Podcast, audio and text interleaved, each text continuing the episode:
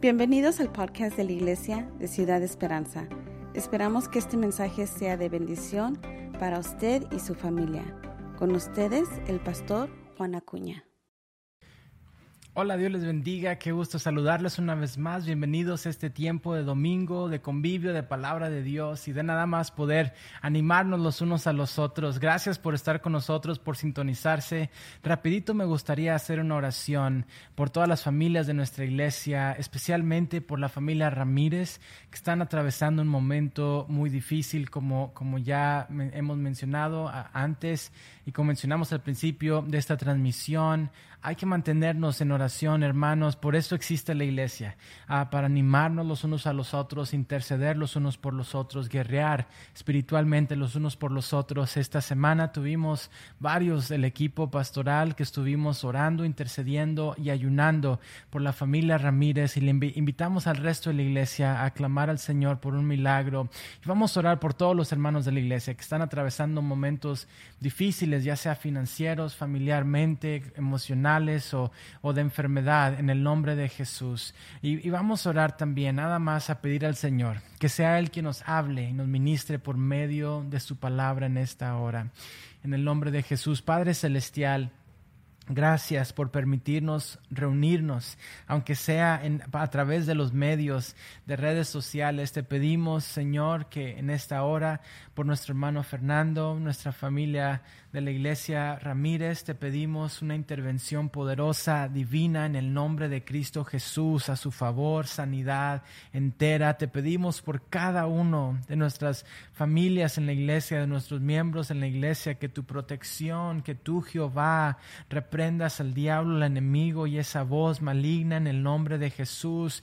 Seas tú, Espíritu Santo, que acampes alrededor de los que te temen y tú nos defiendas y nos libres de todo mal. Bendice a la iglesia Ciudad de Esperanza, bendice a nuestro hogar, a nuestra familia espiritual. En el nombre de Jesús, abrimos en esta hora nuestra mente y corazón para recibir tu palabra, Señor. En el nombre que es sobre todo nombre, en el nombre poderoso de Jesús. Amén. Amén, amén. Hermanos, no se olviden, esta noche estamos a través de Zoom teniendo una junta de miembros. Es crucial, es sumamente importante que ustedes nos acompañen esta tarde. A las seis de la tarde estaremos tocando unos temas en cuanto a la pandemia y de regresar a la iglesia, pero también vamos a tocar otros temas que no están relacionados con todo lo que está pasando, pero que están relacionados específicamente con nuestra iglesia y decisiones importantes. Así que les vemos ahí esta tarde a las seis de la tarde y invitamos a que hagan lo posible para estar presentes, por lo menos escuchando eh, en el nombre de Jesús. Ahí nos vemos esta tarde por Zoom a las seis de la tarde. Si quieren más información, mándenos un mensajito a Nancy o a mí. Ah, pero ahí estamos poniendo en, en, el Facebook, vamos a poner información, también les podemos mandar la información a su mensaje de texto Dios les bendiga a todos los que nos están viendo por YouTube. La semana pasada tuvimos también un grupo de, hermanos de la iglesia que se unió por YouTube y ahí estaban chateando y también conviviendo. Y ahora estamos por un grupo con Facebook y otro por YouTube. Así que el que se quiera unir con confianza, todos son bienvenidos. Ah, estamos en Hechos capítulo 9 y estamos haciendo una serie que se llama Hechos, no palabras. Y esta, esta serie básicamente estamos tocando el libro de los Hechos y cómo este libro, a diferencia de muchos de los libros de la Biblia, se trata no, tanto, aunque sí obviamente incluye elementos doctrinales y teológicos, pero más que conceptos, se trata de actitudes, de decisiones, de hechos que los apóstoles hicieron. Y aunque se refiere a los hechos de los apóstoles, también es hechos del Espíritu Santo a través de los apóstoles. Así que te invito a que abras tu Biblia a Hechos capítulo 9, estamos tocando la conversión de Pablo. Y, y quisiera nada más que abras tu Biblia ahí, vamos a estar revisando esta esta historia, este pasaje, a, la luz de unos elementos prácticos de nuestra vida cristiana, porque creo que más que nunca necesitamos tocar y agarrar todos los elementos, todos los valores de elementos de propósito prácticos que podemos encontrar en la vida de los apóstoles en el libro de los Hechos. Así que Hechos capítulo 9 dice el versículo 15, el Señor le dice a Ananías, ve porque instrumento escogido me es Pablo para llevar mi nombre en presencia de los gentiles y de reyes y de los hijos de Israel. Hemos estado tocando esta historia ya por una semana y quisiera concluir esta porción de hechos ah, con, esta palabra y con unos principios que, me gustan mucho de esta historia.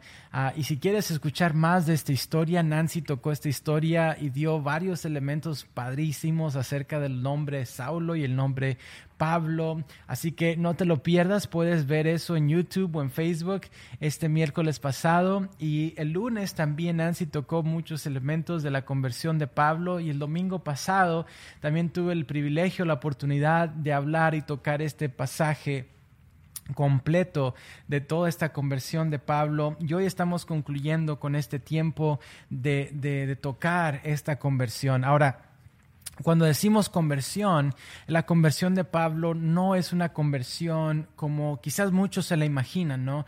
No es tanto de que Pablo, como unos lo ponen, se convirtió del judaísmo al cristianismo, ah, eh, por lo menos no en la mente de Pablo. En la mente de Pablo, Pablo no necesariamente está abandonando a una religión para unirse a otra, como lo es el caso en muchas de las conversiones donde quizás se convierten del hinduismo al cristianismo o del musulmán islam al cristianismo. En este caso, Pablo eh, está viendo su relación con Dios a entrar en claridad y entrar a, su expresión máxima.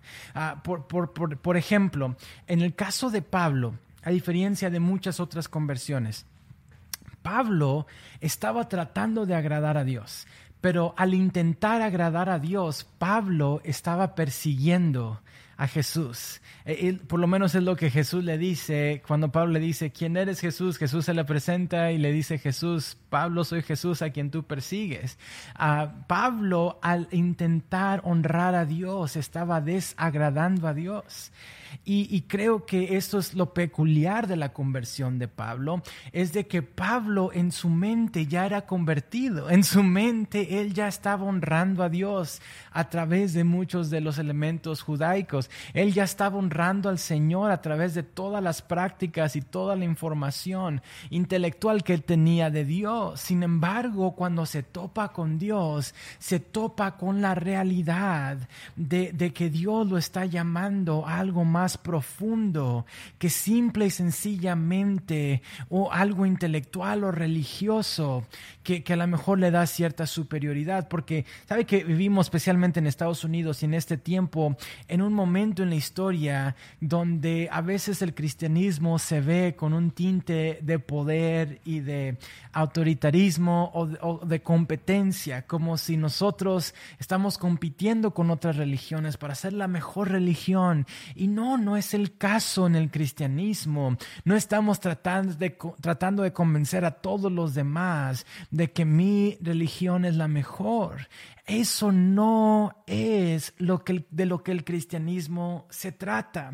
Y, y, en la mente de Pablo, su relación con Dios se trataba más de esto, que en realidad de llevar a cabo las cosas a las cuales Dios le había llamado. Por ejemplo, Pablo cuando estaba en camino a Damasco, su meta era perseguir a cristianos y mostrarles que su Dios o su idea de Dios era superior a la de ellos y los quería arrestar para llevarlos a Jerusalén y, muchos de ellos iban a, terminar siendo torturados o asesinados. ¿Por qué? Porque en la mente de Pablo él tenía que mostrar que él tenía la razón.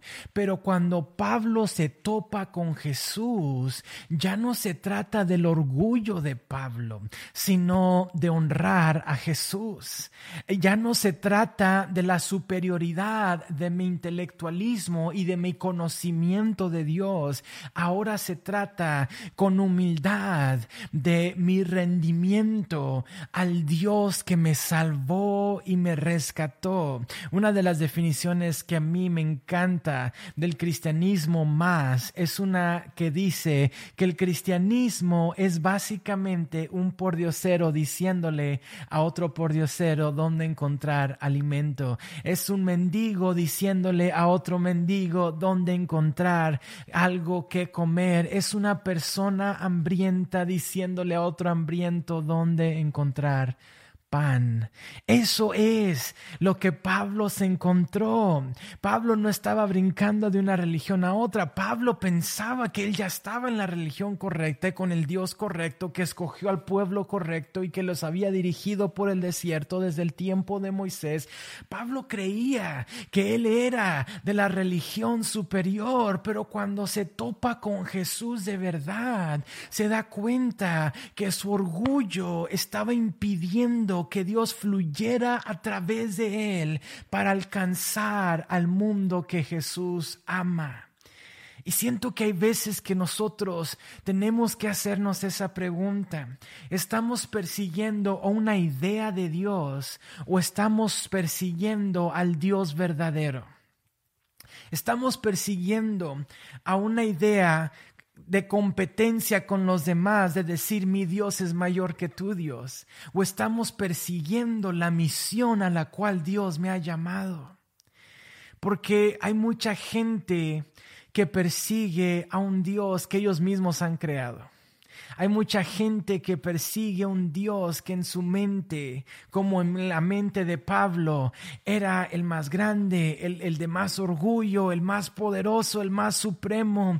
Y mi meta, la meta de Pablo, era mostrarle a todo el mundo cómo todos los demás eran inferiores y secundarios y no se comparaban con esta verdad.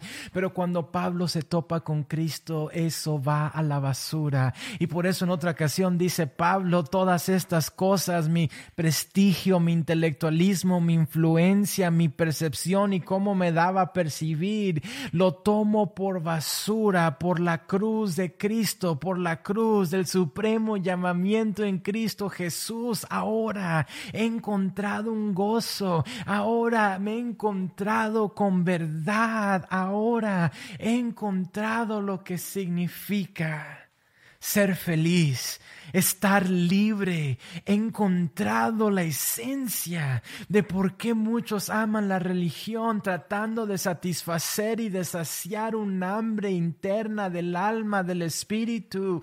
He encontrado el alimento. Y déjame te digo dónde encontrarlo. Eso es el encuentro que tuvo Pablo. Eso es la realidad con la que Pablo se topó cuando se encontró con Jesús en Damasco. Y, esa es la realidad con la que tú y yo necesitamos encontrarnos. Eh, no, no, una realidad de simple, sencillamente, de meramente decir, tengo la religión correcta. No meramente de decir, sé que Jesús es superior a todos los demás. No es meramente de, de, de ser competitivo ni de superioridad, sino de compasión y de amor y que el Espíritu Santo de Dios fluya a través de nuestros hechos, no nada más nuestra doctrina que el Espíritu Santo fluya a través de cómo expresamos amor a los demás y no meramente de nuestra teología y de conocimiento. No se trata de ser la mejor religión del mundo. Se trata de que ya sabemos que Dios es real y hemos encontrado esperanza y gozo verdadero en Él. Y queremos que el mundo lo sepa. Por amor a la cruz Sabe que cuando hablamos de esto y hablamos de la historia de Pablo, es, es, muy importante notar que Pablo no era el más aceptado, ni el más querido, ni el más apreciado.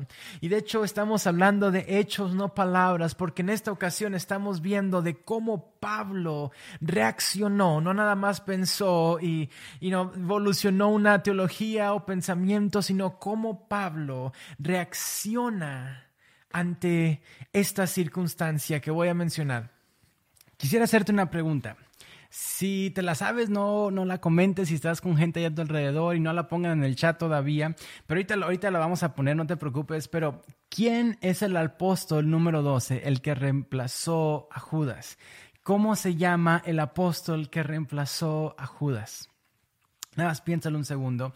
Y segundo, ¿Qué, ¿Cuáles fueron las cosas grandes por las que es conocido el apóstol que reemplazó a Judas? Ahora, piénsalo un momento.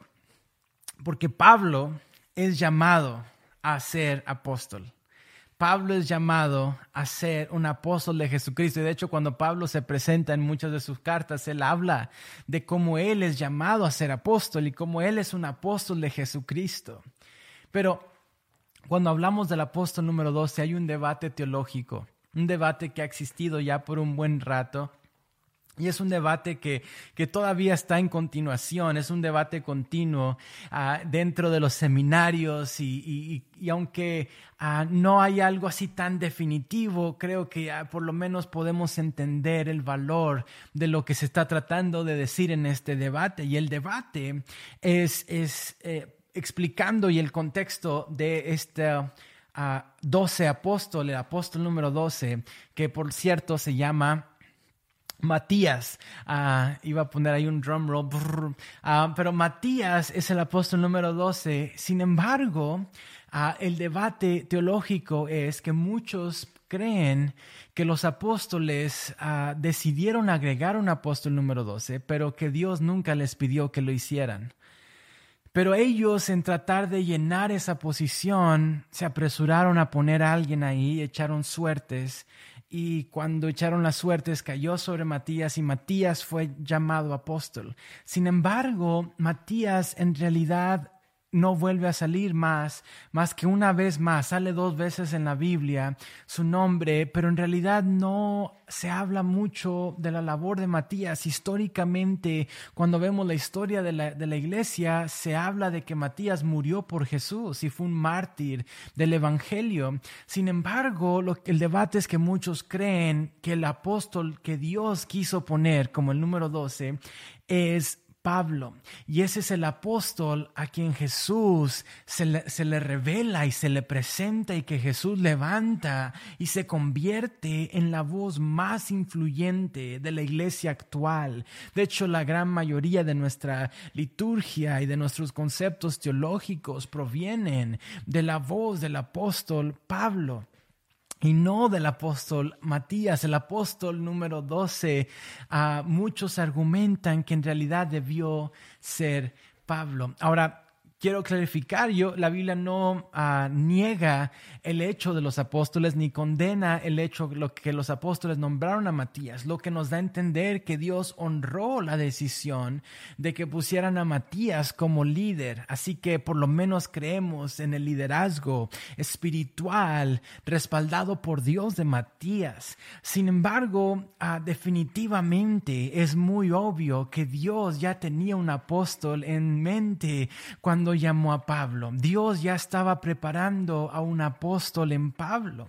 Ah, y aunque no conocemos todos los detalles, y creo que va a ser una muy buena pregunta cuando lleguemos al cielo, ah, y, creo que no hay manera de saber quiénes son los doce apóstoles que estarán con Jesús, ¿no? Y no si estaría ahí Matías o Pablo, no, no, no sabemos con profundidad y creo que no es lo, lo, más importante, pero nada más quiero, lo estoy mencionando por esto.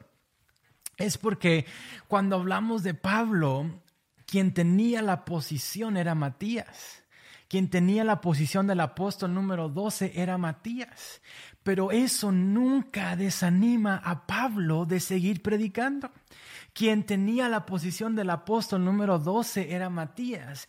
Y, aunque Matías tenía el respaldo de todos los apóstoles y tenía el respaldo de otros grandes hombres de Dios y tenía el favor de, de muchas personas y, y aún fue puesto como líder por otros líderes, Matías jamás alcanzó a llegar a ser todo lo que Pablo hizo por lo menos no nada que podamos ver es por escrito. Así que cuando vemos lo escrito, la palabra de Dios escrita, quien tuvo la influencia más grande, no nada más en ese tiempo, pero hasta el día de hoy, fue Pablo fue un hombre que aunque no tenía el respaldo de todo el liderazgo eclesiástico de su tiempo, tenía un llamado. Aunque no tenía la posición que tenían los demás, tenía un llamado. Que aunque no tenía los recursos que tenían las demás personas, tenía un llamado. Que aunque no tuvo los tres años de entrenamiento de caminar con Jesús que tenían todos los demás, tenía un llamado y había tenido un encuentro real y poderoso con Jesucristo. Y eso marcó su vida, al, llegar al punto de aún decir, para mí el vivir es Cristo y el morir es ganancia, todo lo demás es basura con la comparación de Cristo. Cristo es lo más importante en mi vida y una cosa hago, prosigo a la meta que es Cristo. Pablo se convierte en un líder tan apasionado de querer dejar aún todo por Dios y saber de que Jesús era lo, lo máximo, el supremo llamamiento. Y sabe que Pablo, mi, mi, punto es este, que Pablo no se deja llevar por lo que no tiene. No se deja llevar por no tener el respaldo de los demás líderes. No se deja llevar porque los demás no lo tenían como el apóstol número 12. No se deja llevar que muchos cristianos todavía lo están viendo como un asesino o como una persona que los perseguía y a lo mejor se están dudando si es un agente doble que nada más los quiere matar. No, Pablo no duda y no piensa qué van a pensar los otros fariseos, porque él era fariseo de fariseos. ¿Qué van a pensar? Pensar los otros intelectuales, los filósofos con los que estudió? ¿Qué van a pensar todas las demás personas, tanto judíos como no judíos, como gentiles? ¿Qué van a pensar? No, no, no, no, no. La voz más importante en la vida de Pablo era la voz que lo llamó en Damasco. Pablo, es a mí quien tú persigues. Pablo, vas a ser mi instrumento. Pablo, te estoy llamando a serme fiel y a cambiar el mundo. Iglesia, cuando la voz más importante en nuestra vida es Jesús, no te imaginas las cosas que podemos llegar a hacer en su nombre. Una cosa es tener un llamado y un respaldo humano que está padrísimo. Es padrísimo que te puedan respaldar otros líderes y mentores y, que tengas gente que pueda decir yo yo respaldo el ministerio de esta persona, pero cuando tienes el llamado de Dios, aleluya, cuando tienes la certeza de que Dios es quien te ha llamado. No hay nadie que te pueda parar, porque el gozo del Señor te empuja. La libertad que encontraste en Jesús te empuja en el nombre de Jesús. Eso es lo que Pablo encontró. Me, me mandaron un video a, esta semana y me encantó, me bendijo muchísimo y nada más quisiera tocarlo. Es un poquito chistoso y muy emotivo, pero después de este video, es un video donde le están preguntando a varias personas si ellos tuvieran la oportunidad de cenar con cualquier persona en, la historia, la persona que ellos más admiran, la persona con la que ellos más quisieran a juntarse, ¿quién sería? Y muchos empiezan a decir varios nombres de, celebridades, personas muy importantes. Está bien para este video, déjenme lo pongo y ahorita regresamos. If you could have dinner with anyone, living or dead, who would you choose? Kylie Minogue. Oh. Marilyn Monroe. Oh, God, I wouldn't have a clue. I know, straight up. Paul Hogan. Kim Kardashian. No, no, no. I'd like to have dinner with Justin Bieber. what? He's not coming to my house. So, um... I'd have Bob Hawke. Dave Hughes. Barry Humphries. Jimi Hendrix.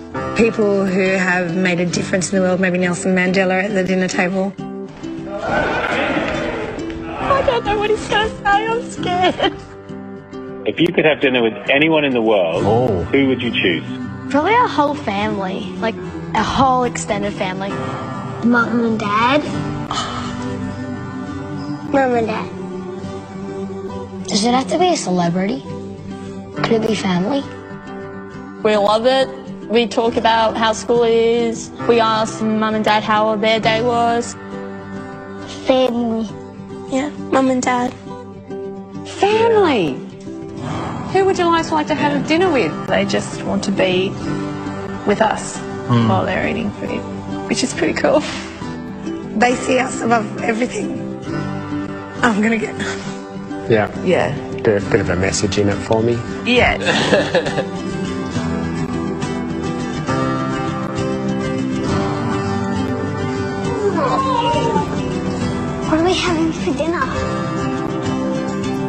Espero que les haya gustado este video, está muy muy padre, muy muy muy peculiar, muy bonito de donde están los papás básicamente y les dicen con quién cenaría. Si tuvieras la oportunidad de comer y de cenar con cualquier persona en la historia, más importante con quién sería y muchos de los papás dijeron con, celebridades, con Kim Kardashian dijo uno, con Justin Bieber dijo una mamá y un montón de nombres. Creo que alguien dijo Nelson Mandela, otra persona que ha hecho cosas sociales muy padres. Y, y luego llegan los niños de los papás, los hijos. Y cuando le empiezan a preguntar a los hijos, si tú pudieras comer con cualquier persona, ¿con quién comerías? Y los niños empiezan a decir, con mi papá. ¿Puedo incluir celebridades? Dice un niño, le dicen, sí, puedes incluir celebridades con mi familia, con mi mamá. ¿Quién es la persona? Si pudieras comer con cualquier persona en el mundo, ¿con quién sería? Y todos los niños diciendo, con mi familia, con mi familia, con mis hermanos, con mi papá, con mi mamá.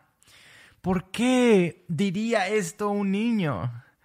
Es muy obvio, porque en la, en la postura del niño, la voz más importante es la voz de su padre.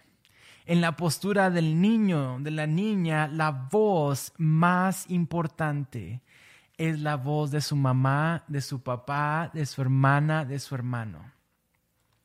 Mi pregunta para ti es, ¿cuál es la voz más importante en tu vida? ¿Cuál es la voz más importante en tu vida? Porque, sabe, vivimos en un tiempo donde tenemos mucho acceso a diferentes a noticias, información y parece que cada rato nos salen noticias hasta en el Facebook y en el Twitter y en el Instagram y en todas las redes sociales y en la televisión y, nos están llegando y nos están bombardeando con información nueva, información nueva. Y hay veces es muy fácil nada más creernos todo lo que leemos y creernos cualquier cosa que lo sale en nuestro muro. Y hay veces que hay un debate si todas las noticias están certeras y tienen la información correcta y chequen sus fuentes y nos dicen tantas cosas, pero somos tan rápidos como seres humanos a escuchar una noticia y creerla. Dijeron esto de la pandemia, dijeron esto de las noticias, dijeron esto de la política y hay veces que rápidamente lo creemos, pero parece ser, iglesia, Parece a veces como que escuchamos todas las voces y las creemos instantáneamente. Y hay veces que parece que la única voz de la cual dudamos es la voz de Dios. Parece a veces como que creemos todas las voces instantáneamente que escuchamos y te dicen que hagas esto y que hagas lo otro y que tomes avena y que tomes miel y que hagas esto y que hagas lo otro, pero Dios te dice, yo estoy contigo hasta el fin del mundo y no dudes de los planes que tengo para tu vida, porque desde que estabas en el vientre de tu madre, yo te conocí y ya sabía los planes que tenía para ti, contigo, con tu familia. Y hay veces que escuchamos todas las demás voces y la voz que en realidad cuenta es precisamente la que más dudamos. ¿Cuál es la voz más importante en tu vida? Esta es la razón que los niños dijeron, si pudiera comer con cualquier persona en el mundo sería con mi papá, sería con mi mamá. ¿Por qué? Porque sabes que ese niño, si el presidente viene y le dice algo, él no va a escuchar al presidente tanto como escucha a su papá.